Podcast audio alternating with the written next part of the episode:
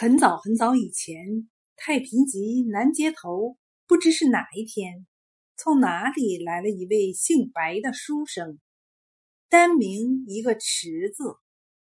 此人生的是一表人才，高高大大，浓眉大眼，方脸高鼻，但人不可貌相。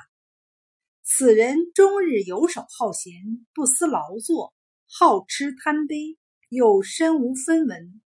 常到人家白吃白喝，开始人们也没在乎，但时间一长，人们都有些厌烦了。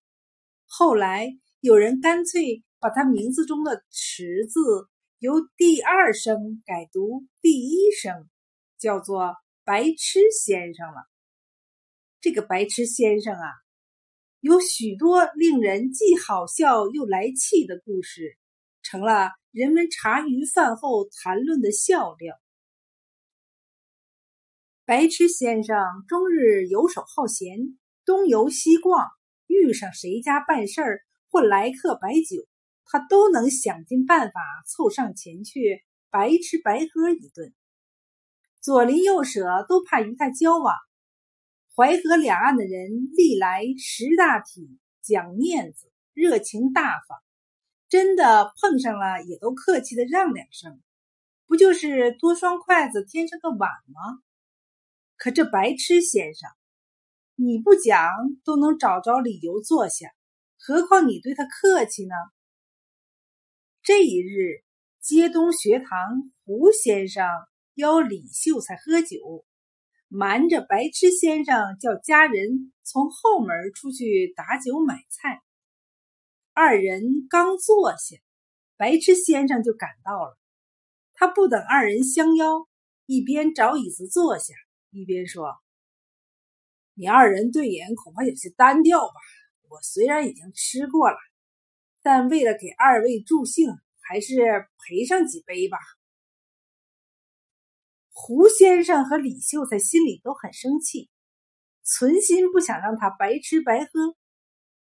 胡先生出了个主意，道：“白先生，既来之则安之。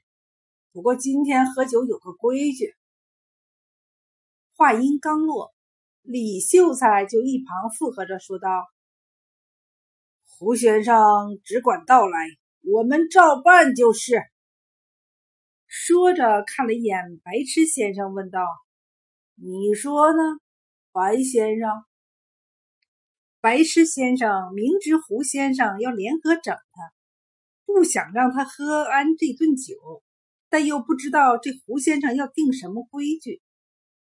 李秀才便直接要他表态，白痴先生也得硬着头皮，强装笑脸，点头应付道：“是的，是的，我们照办。”胡先生干咳了两声，笑着说：“我出四个字。”饮酒之人要在每个字前加上四个字连成句，而且四句话要适合自己的身份。连上后饮酒吃菜，连不上不许举杯动筷，还得付酒钱。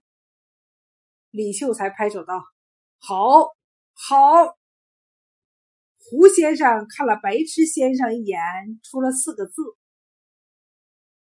昏、明、垢、难。李秀才略加思索道：“未读书前昏，读了书后明，中个秀才够，再考举人难。”胡先生一旁拍手称好。李秀才举杯昂首，一饮而尽。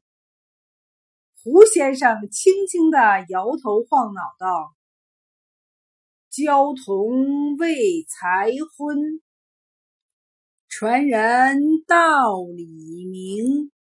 学有所为够，为人师表难。”李秀才一旁翘指赞道：“好，好。”胡先生也端起杯子畅饮一杯，饮后还故意咂巴咂巴先生，是个老道人，这哪能够难倒他呢？只见白痴先生不慌不忙的连道：“闻酒不饮昏，两杯下肚明。